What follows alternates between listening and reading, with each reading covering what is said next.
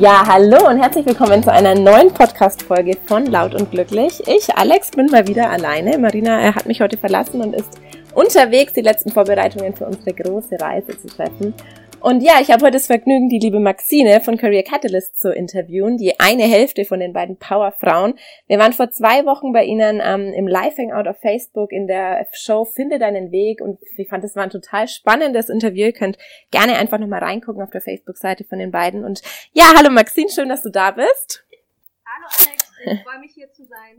Sehr cool. Maxine, magst du dich einfach mal so ein bisschen vorstellen, dass unsere ähm, ja, Hörer einfach mal wissen, mit wem sie es heute zu tun haben, wen sie kennenlernen?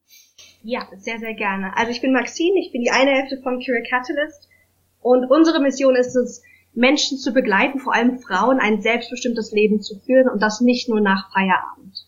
Und das machen wir mit unserem Coaching-Programm. Wir haben eine Facebook-Live-Show und auch einen Podcast Finde deinen Weg und begleiten ja, unsere Follower ihren eigenen Weg zu gehen und mit sich im Einklang zu kommen. Denn wir sind der Meinung, dass die Welt kann nur im Einklang sein, wenn wir alle im Einklang mit uns sind. Und der Job und der eigene Weg ist da so unglaublich wichtig und da anzusetzen, zu sagen, hey, such dir den Job, der wirklich zu dir passt, der dich erfüllt, wo du das Gefühl hast, hey, du hast einen, du gibst Sinn in die Welt. Mhm. Und dahin zu kommen, dabei begleiten wir unsere, ja, unsere Klienten. Sehr schön, das klingt total spannend. Das muss ich gleich so, so in Erinnerungen schwelgen und bei mir so zurückdenken. Ja, am Anfang, wenn du so in der Schule bist, denkst du so, du musst dich jetzt für deinen ersten Job einfach entscheiden, was du für den Rest deines Lebens tun willst. Und im Endeffekt ist es aber halt gar nicht so. Sondern ähm, ja, meistens macht man so ein, zwei Fehltritte oder braucht so ein bisschen mehr Schritte einfach auf dem, auf dem Weg zu seinem Ziel, bis man dann so, oder bis ich dann letztendlich auch so das gefunden habe, was ich machen wollte. Aber wenn du bei dir so zurückgehst, wann, wann würdest du so sagen, hat sich dieses, dieser, ähm, ja, dieser klare Blick für das, was du eigentlich machen willst, was deine wirklichen Stärken sind. Wann hat sich das bei dir gebildet? Also das war schon recht früh im Studium. Mhm. Es war aber so, also ich erinnere mich an eine ganz konkrete Situation. Ich habe in Frankfurt gewohnt, laufe den Berg hoch zur FH, ich habe da BWL studiert mhm. und, und weiß, oh, ich will mein Leben der Persönlichkeitsentwicklung widmen. Ich möchte Menschen helfen, mehr aus sich zu machen, ein geiles Leben zu leben. Und im nächsten Moment kommt mein Kopf und sagt, nee, nee, nee, dafür bist du überhaupt nicht bereit, wer bist denn du schon? Ja. Da war ich 21 und ich habe gesagt, das war überhaupt, also ich habe gedacht, das wäre überhaupt keine Möglichkeit. Und bin dann auch wirklich einen anderen Weg gegangen. Ich bin dann Richtung Marketing gegangen, habe in, in England meinen Master gemacht. Ich wusste damals schon, dass es nicht das Richtige ist, dass ich es irgendwann mal brauchen werde. Aber ich habe mich einfach nicht getraut und es war für mich keine Option, den für mich richtigen Weg zu gehen. Und weil ich bin der Meinung, wir wissen schon ganz genau, welcher Weg zu uns passt. Aber es geht darum, den zu finalisieren und auch dann den Mut zu haben, den auch wirklich zu gehen. Ja, du hast gerade gesagt, sich nicht trauen. Das ist ja eigentlich so das, was, was so unsere größte Blockade eigentlich wirklich ist, wenn wir auf der Suche sind nach den Dingen, die uns gut tun. Oder wenn wir oft schon wissen, was wir eigentlich tun müssen, um unser Leben so zu verändern, dass wir glücklicher sind, gerade auch in Bezug auf die Jobwahl. Was ist so dieses, dieses, dieser, ja, so einer der, der anderen Gründe. Es ist so eine Mischung aus nicht trauen und das Gefühl haben, es nicht zu schaffen oder es nicht zu dürfen? Ähm, beides. Also einmal ist es, also eine große Blockade ist noch, dass wir oft den Wunsch haben, dass wir die ganz, den ganzen Weg kennen müssen. Das heißt, mhm. ich sitze hier und bevor ich überhaupt den ersten Schritt gehen will, will ich wissen, wo führt das hin? Ja. Was ist das Endziel? Wie sieht das ganze Bild aus sozusagen? Und das funktioniert einfach nicht bei der Karrierefindung. Mhm. Und weil wir nicht dieses ganze Bild sehen, fühlt sich das umso schwieriger an, weil wir ja nicht ganz genau wissen, okay, wo geht's danach hin? Ja.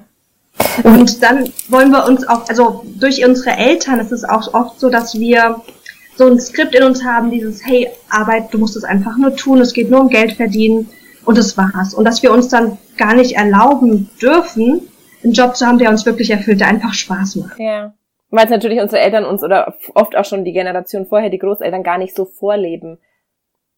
Dass ja, wir wirklich genau. das tun, was uns erfüllt, sondern ja, dass ja festgefahren einfach sind.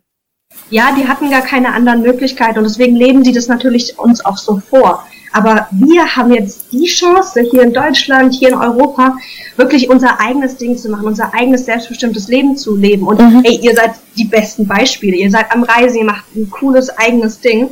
Und es geht heutzutage. Ja. Aber das ist echt ganz witzig, dass du sagst, weil wir hatten vor ein paar Tagen auch mit Marinas ähm, Opa noch so ein bisschen so eine Diskussion so von wegen, ja, ihr reist ja so viel und ihr macht ja so viel. Und dann sagen wir, ja, aber wir verdienen ja auch Geld damit, also wir kommen ja auch über die Runden, es ist ja alles gut. Und dann, ja, aber es ist ja immer so viel Stress, sagt, ja, wir reisen noch so viel, also es ist doch gut. Und er so, ja, jetzt lass mich da einfach ein bisschen konservativ sein und er braucht es jetzt so. Und dann denke ich, wie, wie krass ist es, in wie schnell sich diese Generationen einfach oder wie schnell dieser Wandel in den letzten Generationen so fortgelaufen ist. Und ich sage das auch in Einzelcoaching so ganz oft, wenn Leute bei uns sind, dieses, du kannst wirklich das tun, wonach dir so, was, was deine Leidenschaft ist. Also du kannst heutzutage wirklich deinen Traum leben. Es ist nicht mehr so festgefahren, aber es ist leider immer noch das, was die Leute eingetrichtert bekommen. Ja, auch wir, als ich gesagt habe damals, ich mache mich als Fotografin selbstständig, dieses immer nein und oh Gott, und davon kann man doch nicht leben. Und ich meine, das, das ist heute die erste Frage, die uns gestellt wird, wenn man sagt, man ist selbstständige Fotografin, so, ach, davon kann man heutzutage leben. Also es ist so, diese, diese Grenze in den, in den Köpfen der Menschen ist einfach was wirklich was, ähm,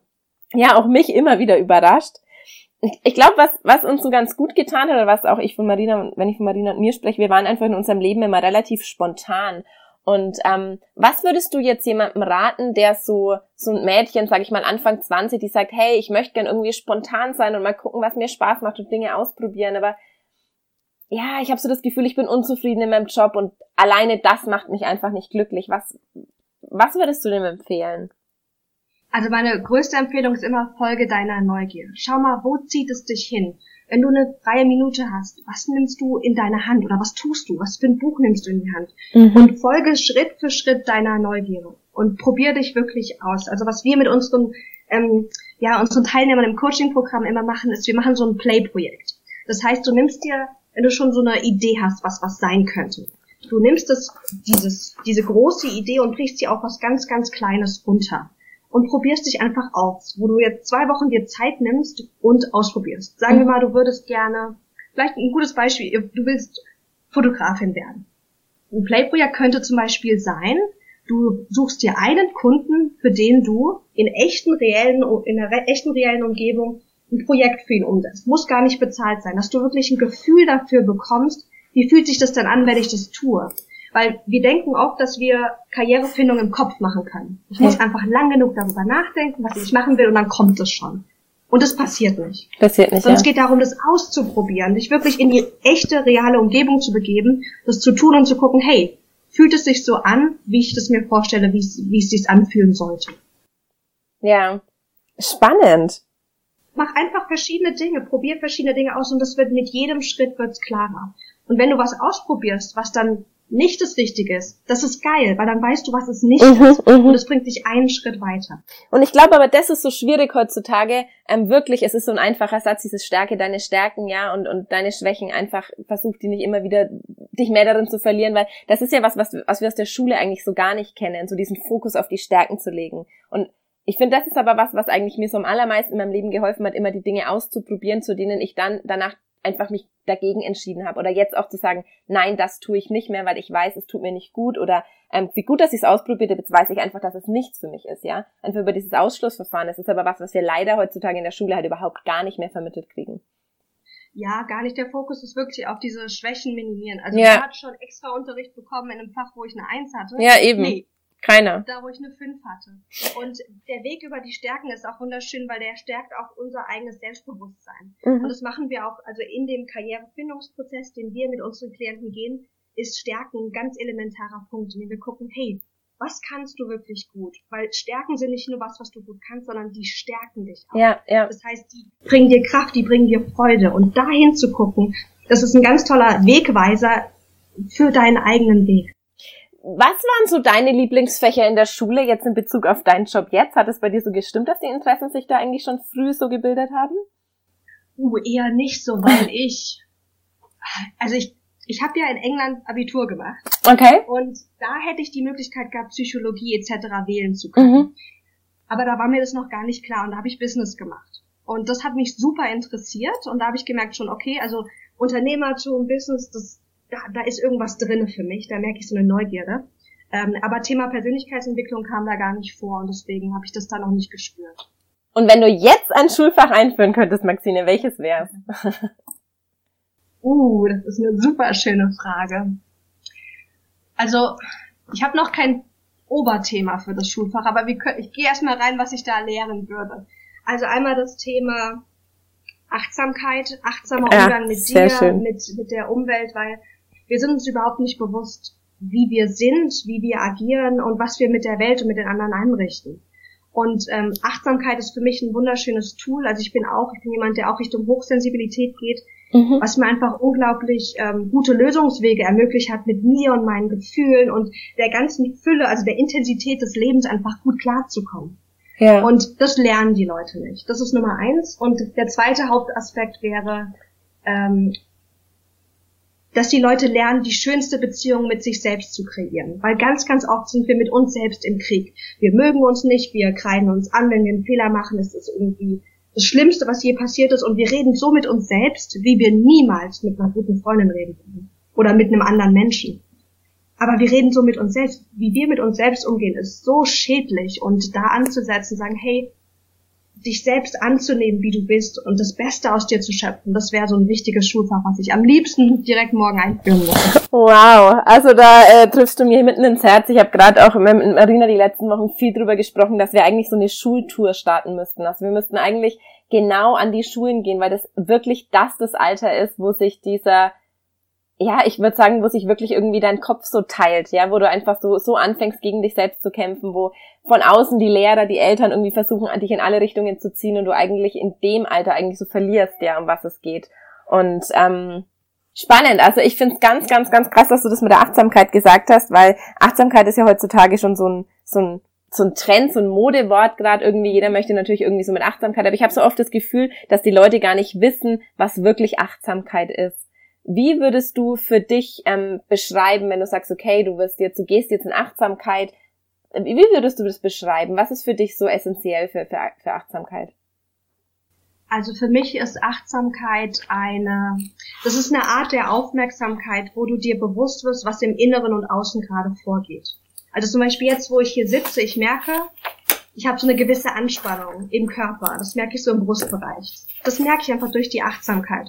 Und Achtsamkeit heißt für mich auch nicht nicht zu verurteilen. Das heißt, so eine, das ist so eine offene mhm. Aufmerksamkeit. Das heißt, ich, ich merke vielleicht, ich bin gerade ein bisschen aufgeregt und nervös und ich erlaube mir das. Ich gehe nicht direkt in die Abwertung, okay, ich sollte mich jetzt nicht so fühlen oder das ist schlecht oder das ist gut, sondern es ist so eine, so, wie so ein, so ein Dasein, so eine Haltung mit so einem offenen Herz, alles darf kommen, alles darf sein, wie es ist und ich gucke mir das bewertungsfrei an. Sehr schön. Bewusstseinslenkung ohne Bewertung, sage ich immer. Es ist so, dieses Bewusstsein, so auch verschiedene Dinge auch zu lenken. Ich kenne mich auch, also das hatte ich auch schon von vielen Hörern, die auch immer wieder sagen, ja, irgendwie so Achtsamkeit, Alex, eine Meditation oder so dieses nach innen hören, ich kann das nicht. Und ich kenne das aus meiner Zeit mit den Panikattacken auch extrem gut. Ich konnte ganz lang diese Achtsamkeit in meinem Körper nicht aushalten, weil ich dachte, umso mehr ich mich auf meinen Körper konzentriere, desto mehr ja, werde ich unruhig und nervös, weil ich das, was in mir geht, gerade nicht kontrollieren kann. Weißt du, was ich meine? Ja, total. Klar, weil wenn da viel Intensität ist, wenn ich natürlich erstmal die Aufmerksamkeit da drauf lenke, dann wirkt es erstmal so, als mhm. wird es intensiviert. Ja. Aber durch diesen Fokus auf das Innere kann, können wir die Gefühle ausleben und dann verringern, verringern sie sich. Ich glaube nur, dass wir oft das Gefühl haben, dann einfach zu überfordert zu sein, also so wie ausgeliefert zu sein. Also was ich, eine ganz tolle Übung, die ich unglaublich gerne mache, auch mit meinen Klienten, ist, du setzt dich hin, vor allem wenn du gerade zum Beispiel unglaublich aufgewühlt bist oder du hast gerade irgendwie eine, mhm. eine kleine Panikattacke. Und du stellst dir vor, du bist wie so ein Gefäß oder du bist der Himmel. Und du blickst von oben nach unten und innen drinne sind einfach Gefühle, sind Gedanken etc. Wie du guckst von oben, bist so in dieser Gottposition, guckst du auf die Welt und da ist ganz viel Unwetter. Und du guckst es dir einfach an. Und es darf alles sein und du merkst, dass du, dass du dir das angucken kannst, dass da ganz viel geschehen kann, aber du bist das große Ganze drumherum, die Aufmerksamkeit draußen rum. Und dann hast du so eine gewisse Distanz dazu und kannst das ganz toll beobachten. Und das, das fühlt, sich, fühlt sich nicht so ähm, unangenehm und beängstigend an. Ja, das ist ein schönes Bild. Das ist, das ist ein schönes Bild, die auch die Bild, also es ist wirklich so, sich darauf zu fokussieren, dass es ja eine Bewusstseinslenkung ist, also dass du ähm, du bist ja in der Lage dazu, das Ganze als Beobachter zu sehen. Und ich glaube, das ja, ist was, was man am Anfang nicht ganz, oder was viele am Anfang nicht verstehen können. Ja, und dann auch, wenn du dir das vorstellst, also ich mache das zum Beispiel gerne mit, äh, mit dem Gefäß. Also ich bin das Gefäß und innen drinne ist ganz, ganz viel. Manchmal ist, ist da super leck, leckerer ähm, Honigwein drin und manchmal ist da halt irgendwie Scheißwasser drin. Ja. Äh, meine Klientin mag das gerne mit dem Himmel. Und du kannst deinen Himmel oder das Gefäß so groß oder klein machen, wie es notwendig ist. Ist da unglaublich viel drin, Riesensturm, dann machst du dich einfach so innerlich gefühlt größer. Du kannst alles halten, was in dir ist. Und du gehst einen Schritt zurück und beobachtest es. Es ist super leicht, ähm, da reinzukommen und, und in diese Beobachterrolle zu gehen. Ich, ich kenne das auch, ähm, dass ich oft in so, gerade in so Gruppentherapien, wir hatten in der Klinik dann auch viel so Gruppentherapien in der psychosomatischen Klinik, in der ich war, so Achtsamkeitstraining und Meditation und irgendwie Qigong und ich dachte immer so, boah, hoffentlich merkt keiner, wie furchtbar es mir gerade geht, weil wenn ich nur mich auf meinen Atem konzentriere, atme ich schon schneller und drehe eigentlich schon wieder durch, ich will hier eigentlich nur raus. Und ich glaube, dass gerade so innere Bilder einen da ja sehr helfen, so den inneren sicheren Ort oder die so Tresorarbeit, wo du die Dinge wirklich wegsperrst oder wie du auch mit dem Himmel das so sagst und dass du dein, dein Bewusstsein so aktiv irgendwie verschiebst, dich wie so aus deinem Körper zu, zu entfernen und die Situation von oben betrachten. Was mir aber auch gut geholfen hat, war die Achtsamkeit einfach mehr im Außen zu leben. Also wir hatten oft so Dinge wie äh, meditatives Gehen, wo du wirklich in einem absoluten Schneckentempo durch den Wald läufst und wirklich nur wahrnimmst und nicht bewertest, aber eben nicht nach innen, sondern nach außen. Ja, wie rollt mein Fuß ab? Wie, was höre ich? Was rieche ich? Nicht irgendwie, ich rieche was Gutes oder es riecht lecker, sondern ich rieche es einfach nur. Diese, diese Achtsamkeitsverlenkung eben auf das Außen, dass es sich mhm. nicht überfordert. Ja, und für mich ist auch Achtsamkeit ein tolles Tool, einfach um mehr Genuss in mein Leben zu bringen. Mhm. Weißt du, ich kann meinen Tee morgens, ich bin Teetrinker, ich habe ja, mir auch. Und ähm, ich kann den einfach so wegkippen und mach dabei, arbeite dabei. Oder ich kann mich hinsetzen, wirklich die Tasse spüren, wie warm die ist, den ja. Geschmack auf meiner Zunge du, du hast einfach viel mehr Lebensfreude und Genuss in deinem Leben, wenn du Dinge bewusst achtsamer tust. Das ist so geil.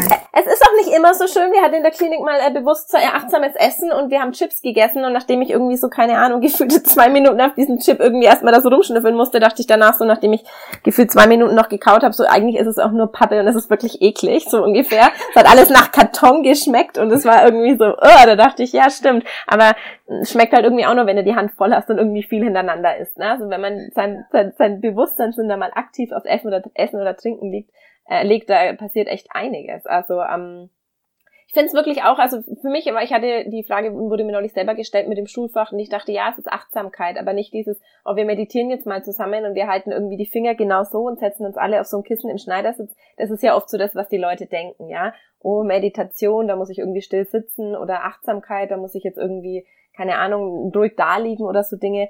Aber die Achtsamkeit ist ja wirklich im vollen Alltag immer möglich. Ich lieb's zum Beispiel auch, wenn ich irgendwo warten muss, ja. Wenn ich ähm, warten muss, wie der Wasserkocher fertig ist oder dass ich in der Post irgendwo in der Schlange steht und ich denk nicht so, ah, ich muss warten, sondern ich denk, hey, wie schön, ein Moment, den ich wieder habe, um volle Achtsamkeit auf mich und meinen Körper zu lenken. Ja, wie fühle ich mich gerade? Wie bin ich da? Wie stehe ich da? Wie fühlt sich das an? Und das sind einfach so Momente, wo man ja, die, die man so einfach in seinen Alltag in, integrieren kann. Ja, also ich finde auch, man kann so viele Sachen so im ganz Kleinen machen. Also für viele ist einfach 30 Minuten Meditation einfach nicht, nicht kein ja. gutes Ding. Ja. Aber ich sage immer, hey, das dauert 20 Sekunden, einfach mal bewusst zu atmen oder bewusst irgendwas zu tun oder nach innen zu gehen. Es ist so heilsam und ja. ähm, beruhigend. Das muss nicht lang sein und intensiv. Mhm. Es gibt ja da heutzutage schon ganz tolle Apps. Ich weiß nicht, ob du die kennst, so am Rechner, die dich irgendwie alle 30 Sekunden erinnern, mal kurz tief durchzuschnaufen, äh, alle 30 Minuten daran erinnern, dass du durchschnaufen sollst oder diese, diese Trink-Apps. Ich hatte da immer jede Stunde bitte einmal dran erinnern, dass ich was trinken muss. Kennst du die? Oder wo ja, die kenne ich. Also ich nutze sie selbst nicht, aber ich kenne sie ja. Das ist eigentlich so ganz spannend, weil man oft so irgendwie denkt, so ach Mensch, jetzt wollte ich es ja eigentlich mal ausprobieren, aber irgendwie habe ich es vergessen. Also wenn die Leser da draußen irgendwie denken, oh, ich tue mir schwer, das in mein Leben zu integrieren, wirklich einfach mal auf diese kleinen Momente, ja, wie du sagst, es muss nicht immer die halbe Stunde Meditation sein, sondern es kann auch einfach ja ganz kleine Dinge eigentlich sein im Alltag, die man besser nutzen ja, kann. Total. Also ich sag, such dir heute eine Sache aus, die du heute noch genießen möchtest und bewusst machen möchtest. Eine kleine Sache. Mhm. Kann nachher unter die Dusche springen sein, kann ähm, die Karotte beim Abendessen schneiden sein. Egal was, such dir ja. eine Sache aus und probier es mal aus, damit du es erlebst.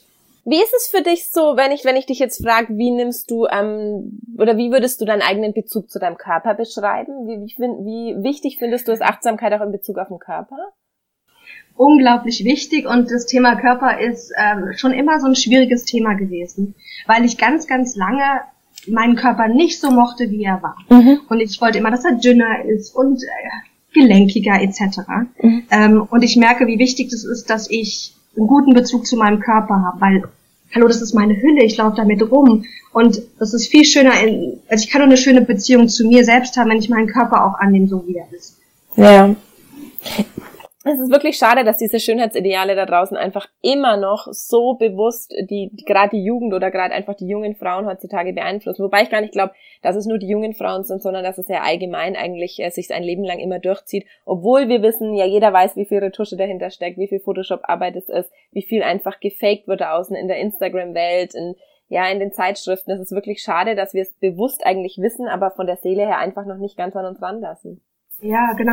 Frag auch mal deinen Körper, ist dein Körper gerade glücklich? Weil für mich ist es so, mein Körper fühlt sich gerade, wie er ist, super wohl. Mhm. Mein Kopf sagt, na ja, so drei, vier Kilo weniger, dann siehst du Bombe aus. Ja, ja. Aber mein Körper fühlt sich wohl und deswegen passiert auch nichts, weil ich, weil der Körper das gar nicht für notwendig hält. Und bei ganz vielen ist es so, der Kopf will ein bestimmtes Bild haben, wie wir aussehen, wie wir agieren, aber das ist gar nicht das, was unserer Seele, unserem ganzen System gut tut. Das hast du sehr, sehr schön gesagt das ist wirklich so, dass wir oft immer so denken, ah, mein Körper fühlt sich eigentlich wohl, aber der Kopf, der denkt so, ach komm, gerade die drei, vier Kilo, wo ich mir immer denke, also wegen drei oder vier Kilo brauchst du dann echt auch nicht anfangen. Aber vor allem, es, es ist auch wirklich, wie du sagst, man nimmt wirklich diese drei, vier Kilo dann viel schwerer ab, als irgendwie wahrscheinlich noch mehr, wenn man äh, ja jetzt gezielt daran gehen würde. Aber gerade die hast du auch schnell wieder drauf, ne? Ja, total. Also und es ist auch, auch das Schöne, weißt du, wenn es mir gut geht, wenn ich mit meinem Partner schön esse, dann wiege ich halt ein bisschen mehr. Ja. Ähm, aber das auch genießen zu können, obwohl, also das ist für mich auch ganz ehrlich immer noch so ein Thema zwischendrin, wo ich zwischendurch sage, ich glaube, ich bin doch nicht so zufrieden. Ja. Danach wieder, nein, der Körper ist glücklich so, lass ihn ja. und kümmere dich um ihn durch Sport, durch gutes Essen.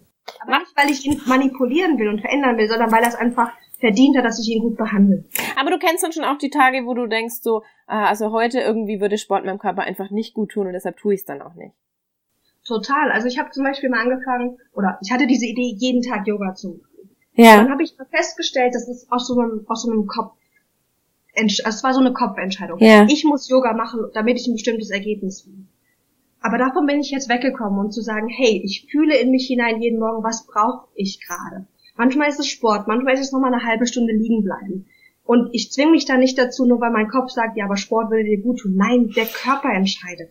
Oh, das ist so schön, dass du das sagst, Maxine. Das ist so schön. Ich fühle mich nämlich so oft schlecht, wenn Marina morgens aufsteht und so denkt, ja, sie geht jetzt erstmal eine halbe Stunde laufen. Und ich denk so, also eigentlich würde ich ja auch echt gerne, aber irgendwie, ich brauche gerade noch eine halbe Stunde Schlaf. Aber im Prinzip ist es, jeder ist ja feinfühlig für sich selber und vielleicht ist für den einen halt Joggen irgendwie die gute Beschäftigung vom Körper. Auf der anderen Seite fühlt sich aber mein Körper halt manchmal mehr nach Ruhe oder nach, ja, dieser, ah, diesem nochmal einfach sich hingeben dürfen, nochmal schlafen dürfen, nochmal diese, diese Ruhe einfach zu haben. Und es ist eben nicht für jeden immer alles das Gleichbeste. Nee, gar nicht. Also man muss natürlich auch äh, unterscheiden zwischen, was ist jetzt einfach mein innerer Faulpens, der sagt, ja. ich habe keine Lust. Ja. Wann ist es wirklich mein Körper, der sagt, hey, ich brauche gerade ein bisschen Ruhe. Mhm. Aber wenn du da einfach anfängst, da damit zu arbeiten, dann merkst du auch den Unterschied. wann hat es in deinem Leben angefangen, dass du dich so mit deinem Körper und diesem, diesem Bewusstsein quasi auseinandergesetzt hast? Also angefangen mit, mit in dem Bereich habe ich mit 17. Mhm. Und ähm, bin, glaube ich, dann auch ja relativ schnell auch Richtung Achtsamkeit gegangen. Also so zwei, drei Jahre später würde ich sagen. Also vielleicht so fünf, fünf Jahre oder so, fünf, sechs Jahre. Wow. Gab es einen Moment, gab es so einen bestimmten Punkt, wo du sagst, das war so der Moment, an dem ich gesagt habe, okay, hier ist ja noch ein Körper? Oder kam das eher so schleichend? Also es kam eher so schleichend und als ich gemerkt habe, dass ich ähm, immer gegen mich selbst kämpfe. Also ich war dann, dass das mir auch gar nicht gut hat. Also dass ich immer so gegen wie ich war und wie ich aussehe und wie ich agiere und wie ich rede etc. Ich war dann so immer so in so einer Gegenhaltung, weil ich immer der Meinung war, ich müsste besser sein oder anders sein. Mhm. Und da habe ich gemerkt, hey, das schießt mich total ins Aus. Ich könnte so ein geiles Leben leben. Ich habe so viel Potenzial, einen wunderschönen Körper aber ich kann es gar nicht genießen, weil ich immer so in einem Kampfmodus bin. Und da habe ich angefangen zu sagen, hey, das, das einfach zu drehen. Und da ist ein guter Weg auch über den Körper gewesen. Mich mehr anzuerkennen, meinen Körper so zu lieben, wie er auch ist. Was natürlich äh, eine tägliche Übung ist. Wow, Wahnsinn, dass du da erstens so früh und dann schon so irgendwie alleine drauf gekommen bist. Ich glaube, immer so dieses, ähm, oder mir, mir fragen, mich fragen die Leute oft so, ja, wann, wann hast du angefangen, dich mit deinem Körper so auseinanderzusetzen? Wann war so dieser Moment? Und ich kann das wirklich auf so einen Moment in meinem Leben äh, zurückführen. Dass ich wirklich ah, okay. sage, ja, ich kann, also nicht jetzt in meinem Leben, aber vor allem in den letzten Jahren. Ich hatte, habe angefangen mit der Ausbildung zur kreativen Tanz- und Ausdruckstherapeutin. Und ich habe wirklich irgendwann äh, in so einer inneren Meditation oder in so einem Tanz wirklich gemerkt, krass, mein Kopf war gerade einfach komplett weg und mein Körper war so glücklich.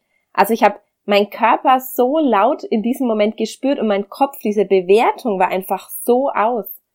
Und das hat, glaube ich, auch nur funktioniert, weil ich in so einem extrem wertfreien Raum natürlich auch mit anderen Teilnehmern war. Aber ich kann mich noch genau an diesen einen Moment, und das ist jetzt gut zwei Jahre her, an diesen einen Moment erinnern, wo ich gesagt habe, Wahnsinn, mein Körper spricht eine andere Sprache als mein Kopf. Und weißt du, was aber seitdem total schön ist? Ähm, ich hatte das, glaube ich, in einem anderen Interview auch schon erwähnt mit dir. Ich habe ja dann die Fähigkeit, wirklich meinen Kopf auch auszuschalten. Weil seit ich weiß, dass das möglich ist, ähm, ist es für mich ja eigentlich nur ein Schalter dadurch, dass ich diese eine Erfahrung einmal so extrem gemacht habe. Und was ich einfach immer wieder mir vorstelle, ist, dass mein Kopf, wenn ich so in so einen Zweifeln komme und ja, und du könntest mal wieder abnehmen und eigentlich solltest du das nicht mehr essen oder war das jetzt zu viel oder so, dann übersetze ich meine Gedanken einfach in Japanisch. Also ich stelle mir einfach vor, als würden in meinem Kopf nur noch japanische Schriftzeichen sein, so von denen ich mir dann denke, okay, ich kann sie eh nicht verstehen. Das heißt, ich kann es eigentlich halt auch gleich lassen. Spannend, okay. Ich arbeite da mit einer Methode zusammen, die heißt ähm, kognitive Diffusion. Kommt aus einer wissenschaftlichen Coaching- und Therapiemethode, die sich ACT nennt. Und das ist wirklich so eine Achtsamkeitsfähigkeit, wie du bemerkst, was dein Kopf denkt, dich aber davon löst. Also wieder in diese Beobachterrolle gehst, dass du wirklich einfach deinen Körper und deinen Kopf beobachtest, sagst, okay, mein Kopf denkt jetzt gerade, dass es geklingelt hat und, yeah. fragt, und fragt sich, ob Alexandra jetzt da aufmacht. nee, es hat hier nur im Hintergrund geklingelt, aber gut, dass du nochmal das mit einbaust. Ja, aber das ist wirklich ähm, spannend. Also es ist echt spannend, wie du, wie du manchmal dich selbst eigentlich belügst. Ach, total, ja. Ähm, ja, und wir glauben auch immer unseren Gedanken. Also unser, wenn unser Kopf sagt, du bist schlecht, dann sind wir, wenn wir das nicht gelernt haben, dass, unser, dass wir nicht unsere Gedanken sind, dass wir auch noch was anderes sind, also so die Aufmerksamkeit hinter unseren Gedanken, dann nehmen wir das alles für wahr und glauben dem. Und das tut uns einfach nicht gut, weil unser Kopf einfach sehr negativ gepolt ist. Ja. Und das war wirklich eines der heilsamsten Dinge meines Lebens, zu festzustellen, wir sind, wir sind nicht nur im Werten der anderen Menschen gegenüber so krass, sondern wir sind vor allem krass im Werten in Bezug auf uns selbst. Wie oft bewerten wir die Dinge schlecht oder bewerten wir, bewerten wir die Dinge überhaupt, obwohl es uns eigentlich nur schaden würde? Und das ist das, was ich von Marina so extrem in den letzten Monaten auch gelernt habe. Warum fängst du nicht einfach heute an, mal positiv über dich selbst zu denken? Ja, und es ist so leicht gesagt und dann ist es schwer dahin zu kommen. Aber das, für mich fängt dann der Weg an mit dem Bewusstsein über, was macht denn mein Kopf da oben? Und dass ich einfach merke, okay, jetzt geht mein Kopf wieder in die Selbstkritik. Okay, darf er auch, aber ich werde mich jetzt nicht darauf fokussieren, sondern ich fokussiere mich auf das Positive. Genau. Was war denn gut an der Situation? Ja. Ja, und das ist echt so was, so eine, so eine Fähigkeit, mit der man anfängt, die man dann richtig gut schärfen kann, dass es dann auch nicht mehr relevant ist, wenn ein Kopf dann sowas Negatives sagt, weil der ist einfach negativ gepolt, so ist er halt von Natur aus, da können wir auch nichts dran drehen, aber wie wir zu unserer Beziehung, äh, wie wir zu unseren Gedanken stehen, was wir mit unseren Gedanken machen, das können wir ja beeinflussen. Glaubst du, das ist vor allem eine weibliche Stärke? Das kann jeder. Also das kann jeder, diese in die Beobachterrolle gehen und sich nicht mit den Gedanken identifizieren, das können wir alle. Aber ich glaube, dass wir Frauen sehr, sehr gut sein können in dieser Aufmerksamkeit, in dieser, in diese, in die Bewusstseins, äh, Be äh, Beobachterrolle zu schlüpfen. Und ich glaube, das können wir Frauen sehr, sehr gut. Und das hilft uns einfach, diese Fähigkeit zu stärken und zu erlernen. Das heißt, du glaubst, Männer reden sich immer nur raus, wenn sie sagen, ach, fühlen ist eine Frauensache. Also wir haben schon, glaube ich, einen sehr, sehr guten Zugang zum Fühlen. Aber einige Männer auch. Ich, ich will es jetzt nicht zu pauschal sagen. was, was glaubst du, was vor allem in Bezug auf Weiblichkeit, ähm, also glaubst du, dass es ein Vorteil ist, dass du in dem Berufsfeld, in dem du jetzt bist, weiblich bist? Oder glaubst du, dass es eigentlich eher so ein bisschen ein Hindernis ist? Also wir helfen primär Frauen, ihren eigenen Weg zu finden. Und mhm. da ist es ein Riesenvorteil, weil wir einfach ja. so eine so eine Beziehung haben als Frauen zueinander, weil wir uns, weil wir bestimmte Dinge denken und fühlen, die Männer vielleicht in einer anderen Weise denken und fühlen. Und das ist ein Riesenplus. Ähm, was ich merke ist, also zum Beispiel ich bin relativ in der, relativ in meiner weiblichen Kraft, in diesem nährenden und beobachtenden und, und ähm, sich kümmernden. Mhm. Es gibt natürlich aber auch Frauen, die sind mehr in ihrer männlichen Kraft. Die sind dann sehr zielorientiert und Macher und hier und da. Und ähm, je nachdem, was wie, der, wie die andere Person schwingt, kann es Vor- oder Nachteil sein. Es ist so spannend, dass du sagst, ich habe mich mit meinem Freund da die letzten Tage erst drüber unterhalten. Ähm, wie, wie wichtig ist es, selbst in diese weibliche Kraft zu gehen und nicht fremd also nicht fremdbestimmt in diese Kraft zu kommen. Weißt du, was ich meine? Wenn, wenn der andere Teil natürlich diese Rolle schon besetzt, dann ist ja nur noch die andere frei. Ja, das ist interessant, wenn man sich mal so die Beziehungsdynamiken anguckt. Ja. Super spannend. Das ist echt interessant, weil ich nämlich auch merke, wie gut es mir einfach tut, weiblich zu sein, ja, in einer, in einer weiblichen Kraft zu sein, mich sinnlich zu fühlen, mich irgendwie auszuprobieren, weil ich natürlich, das kennst du natürlich auch als, als, einfach als selbstständige Frau, ja, so eine eine männliche, ich will jetzt nicht sagen Dominanz, aber eine männliche Energie einfach in dein Business ja mit reinbringst, diese Zielstrebigkeit. Ja, heutzutage in Deutschland dürfen Frauen überhaupt erfolgreich sein. All diese Dinge, die uns ja eigentlich so dazu bringen, eher so in diese männliche Energie zu gehen. Ja, und das habe ich auch jetzt gerade. Also ich merke auch, wenn es, wenn wenn ich in Bezug auf Business agiere, dann bin ich sehr stark in meinem, in meiner männlichen Kraft. So dieses, hey, ich muss pushen und hasseln und es geht nur mit diesem Druck. Mhm. Und das Weibliche ist ja dieses Druck rausnehmen, gucken, was brauche ich und es aus so einem Fluss heraus machen. Und das fällt, fällt mir auch noch schwer. Das ist so eine Lernaufgabe, die ich jetzt gerade lernen darf, was wunderschönes. Ja. Auf eine, auf die weibliche neue Art Business zu machen und in der Welt so zu agieren. Mhm. Mhm. Ach, schön. Schön, dass du es jetzt echt angesprochen hast, weil es auch so ein Thema, wo ich mit Marina schon lange, lange irgendwie nachdenke, so, wie packen wir das mal in eine Podcast-Folge? Was ist so das, was den Leuten außen hilft? Wie, ja, wie kannst du dich als Frau eigentlich mehr in deinem Körper fühlen? Und da gibt's für mich, es, für mich gibt's da so viele Kleinigkeiten. Also wir gehen gerade wirklich viel auch irgendwie in die Wanne und ich irgendwie mag es auch, mich dann einzucremen oder einzuölen und einfach auch so Zeit zu haben. Und das sind eigentlich immer genau die, die halbe Stunde, wenn Marina morgens joggen geht, dass ich dann immer sage, so, und jetzt nehme ich mir irgendwie noch meine Bodylotion, kuschel mich ins Bett und kümmere mich einfach mal so eine halbe Stunde nur um mich, um meinen Körper, ja. Also dieses wirklich sich, sich, sich weiblich, sich sinnlich, sich weich fühlen, das ist so wichtig. Das ist schön, ja. Also alles, was dich nährt. Also mhm. Kann auch es kann auch was Männliches sein, wie ich die Bogen schießen oder sowas. Eben. Wenn es dich ja, nährt, dann ja. ist es aus dieser weiblichen Energie heraus, die und, einfach super heilsam ist. Und das finde ich, um zurückzukommen auf diese Schulfachfrage, eigentlich halt wirklich das spannende Thema, weil wie schön wäre das, wenn du in der Schule schon lernst, dass dein Körper eigentlich ja dein, dein dein, dein Zuhause ist, ja, die Hülle irgendwie für deine Seele. Und wenn du da schon merkst, hey, es tut irgendwie gut, mich gerade auch anzufassen, mich irgendwie zu berühren, es ist vielleicht auch schön, sich zu umarmen, ja, einfach diese, diese, ja, ich sag mal so, sexuell gefärbte Energie, die ja in so einer Schule irgendwie in der Zeit immer so herrscht, so ein bisschen rauszunehmen. Mhm. Das ist so schade, ja. Ich meine, wie ist es, wenn irgendwie, ja, Fußballer ein Tor schießen, ja, die rennen irgendwie auch alle aufeinander ein, nehmen sich in den Arm, halten sich fest und all diese Dinge. Das ist ja sowas in der Schule dann gleich als, oh, das ist schwul oder oh, das ist so, keine Ahnung, ja, all diese Dinge, die immer so weggemacht werden. Und das fände ich ein total wichtiges Thema, eigentlich so in den, früh anzufangen, die Leute darauf zu trainieren, sich ähm, in sich selbst zu hören. Ja, und dass sie auch aufhören, gegen sich dauernd zu kämpfen. Ja. Das tut uns so schlecht, dieser Ge Kampf gegen uns, gegen unseren Körper. Und gegen unsere eigenen Bedürfnisse ja auch, das ist das. Ja, total. Wir, wir kämpfen eigentlich gegen unsere eigenen Bedürfnisse. Spannend, ja, sehr, sehr, sehr spannendes Thema. Ähm, Wahnsinn. Es ist echt, es, es macht einfach auch so viel und ich glaube, es ist, dass es in keine, keiner Lebensphase oder in keines Alters deines Lebens irgendwie so aufhört. Nee, gar nicht. Das ist ja das Schöne. Es ist eine Reise, die geht immer weiter und manchmal habe ich das Gefühl, also ich sage es so gerne in Bezug auf Persönlichkeitsentwicklung, wir können aus zwei verschiedenen Haltungen heraus uns entwickeln. Mhm. Aus der Haltung, ich bin nicht gut genug, ich muss optimiert werden. Und dann kommst du auch nie zu dem Punkt, wo du das Gefühl hast, hey, ich bin auch gut genug. Richtig. Ich gehe immer weiter, aber nicht in keine schöne Richtung. Ja.